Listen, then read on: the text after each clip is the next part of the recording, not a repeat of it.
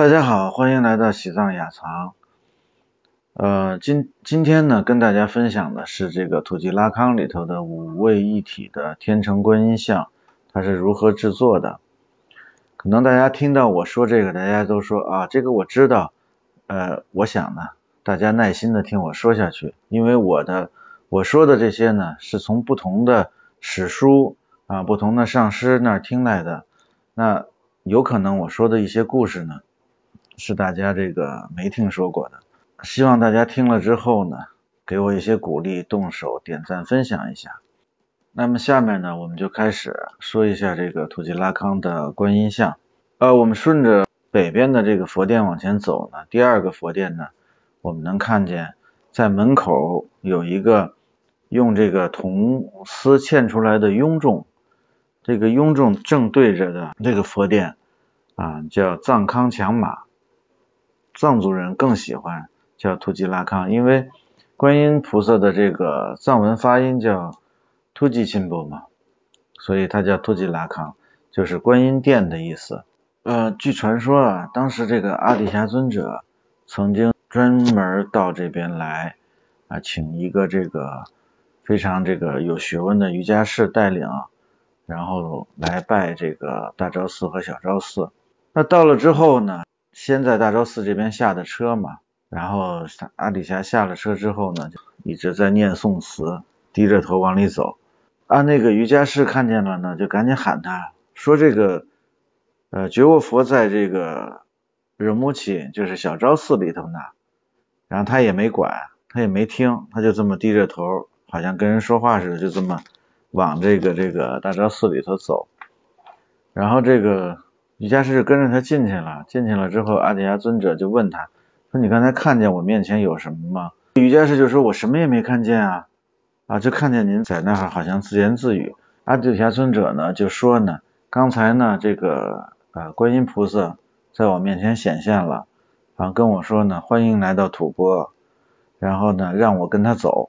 我就呢赶紧的跟低着头跟着他走，也没赶上，就眼见着他隐隐身到了这个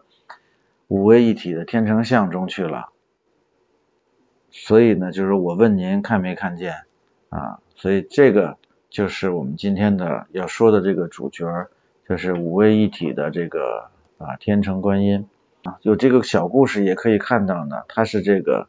观音菩萨的这个真身啊。根据这个《西藏王臣记》里头记载呢，就是也叫《西藏王统记》啊。松赞干布当时修大昭寺之前呢，为了遣除各种障碍，能镇服各种地煞妖魔呢。他就像这个自己的本尊神，就是上期我们聊的这个呃旃檀的这个观音像啊祈请，他得到的预言呢，就是说应该塑一个和他的呃身体等就是等高的，我们就佛法上叫等身像，就等高的一个像。那所以呢，他就赶紧去准备了很多的材料，比如说。呃，上一期我们也说到，就他的化身从各大圣地取过来的圣地的土啊，包括这个圣地的水啊，然后圣地的各种的木头啊，嗯，提到过很多啊，包括什么，就比如说摩羯陀国的这个菩提树的中心柱啊，包括有这个就是装藏的这个木雕，然后还有这作为心脏用的蛇心旃檀的本尊像。啊，包括做眼睛的珍宝啊，等等等等吧，很多的东西。然后赞普呢，把化身从各大圣地取过来的圣地的土、圣地的水，然后各种各样的装藏的佛像等等等等，可以做成泥胚的这些原料，用这个红牛和白山羊的奶和好了，放在他的这个枕头旁边，就是睡下了。按照这个书里头说呢，在前半夜的时候呢，他就梦见这个。隐隐约约看到很多的无数无量的诸佛呀，就像尘土一样，就像日光中的尘土一样，全都降落到准备做这个佛像的这个泥里头啊。他就想呢，这个这个像一定是一个很有大加持的一个像，然后他就睡着了。睡着了之后呢，他就他也睡不踏实，因为他一直没定下来。因为观音菩萨的五十七种化身，他到底做哪种呢？是十一面观音啊，是千手观音啊，马头观音啊，六字观音啊，不空卷首观音啊，狮吼观音啊，到底是哪种呢？他这么想着想着想着想着就睡着了，结果他睡醒一看呢，这个像呢自己就变成了一个十手的十一面的大自在的大悲观音，就是现在我们看到的这个形象，所以它叫这个天成的像啊，就不需要再塑了，它自己长出来的。它中央的是一个白色的微笑的三张脸。啊，这个对应的呢是这个西西增怀珠四十叶，我们经我们在前面的分享里头一直都在讲西增怀珠啊，这个佛像上面就是这样子。然后呢，白色的微笑三面呢对应着西的事业，这个是呃它的上面呢金色的微怒三面呢是增的事业，然后再往上呢这个怒笑的二面珊瑚色呢是怀的事业。再往上呢是黑色的二面，是发怒状，嗔容是猪的事业。